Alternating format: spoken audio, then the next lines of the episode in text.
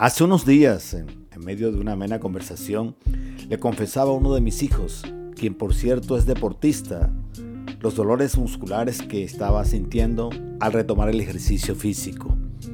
Le manifestaba lo difícil que ha sido para mí perseverar en el propósito de, mantener mis músculos activos y que la actual cuarentena me obligaba a tomar la decisión de actuar al respecto. Por unos días me enfrenté al dilema de experimentar los dolores musculares de la quietud y el sedentarismo extremo o los dolores de la actividad física que luego pasan cuando los músculos logran estirarse y adaptarse. Ponderé los beneficios versus los perjuicios y determiné hacer lo que debía, no lo que quería. Estoy enfrentando el dolor de la adaptación, pero pongo mi mente en los beneficios del esfuerzo. Esto pasará. El tema en cuestión surgió en atención a una pregunta que él me hizo. ¿Puedes el lunes llevarme a la cancha de fútbol de mi colegio? Le respondí positivamente, pero inmediatamente le lancé una pregunta. Si te llamaran de un equipo de fútbol para el proceso de preselección, ¿cómo crees que te iría? Sin dudarlo me respondió, mal papá, porque tengo muchos días sin entrenar. Arrojé otra bola directa. ¿En qué estado espiritual te toma la crisis del coronavirus? Largo silencio. Otra bola. ¿Estás ejercitado como para darle el apropiado manejo al temor? Más silencio.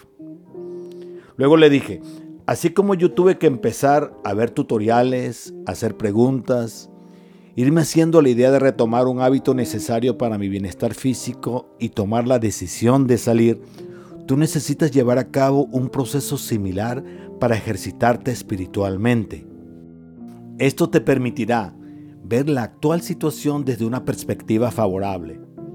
Crisis como las actuales nos obligan a apartar los ojos de las pantallas de los computadores y celulares, salir obligatoriamente de lo que muchos llaman el modo automático, que no es otra cosa que la rutina de la vida diaria que sin darnos cuenta asumimos es inalterable para entonces alzar nuestros ojos y preguntarnos, ¿de dónde vendrá nuestro socorro?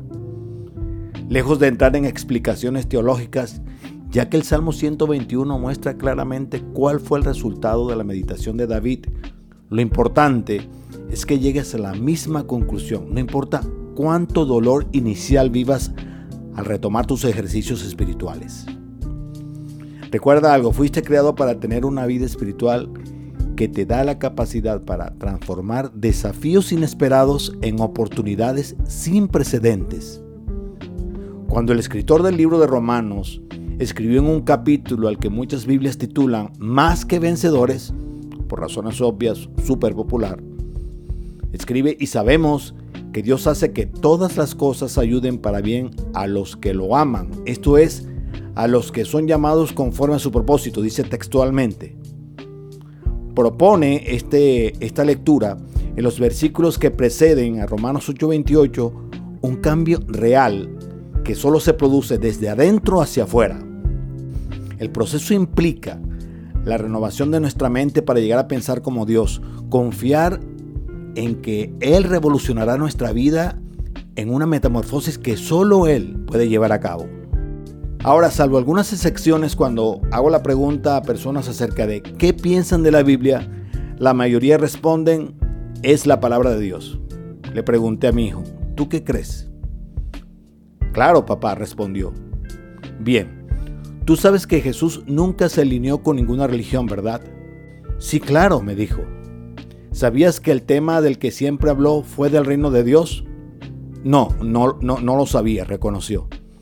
Entonces añadí, lo reiteró tanto que muchos de sus seguidores llegaron a pensar que él sería el líder político que los ayudaría a liberarse del yugo romano. Pero el reino de Dios es, según el mismo libro de Romanos, justicia, paz y gozo en el Espíritu Santo.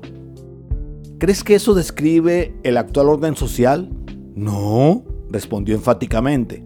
Entonces añadí, en el libro de Mateo, Jesús recomienda establecer en el orden de prioridades buscar primero que todo el reino de Dios. ¿Por qué crees que lo recomienda? Fácil, me dijo animadamente, para aprender a ver todo como Dios lo ve. Correcto, entonces, ¿cuál es la tarea? Pregunté. Conocer acerca del reino de Dios para vivir de acuerdo a él, respondió. Pregunté otra vez, ¿crees que esto te libra del coronavirus? No sé, dijo francamente.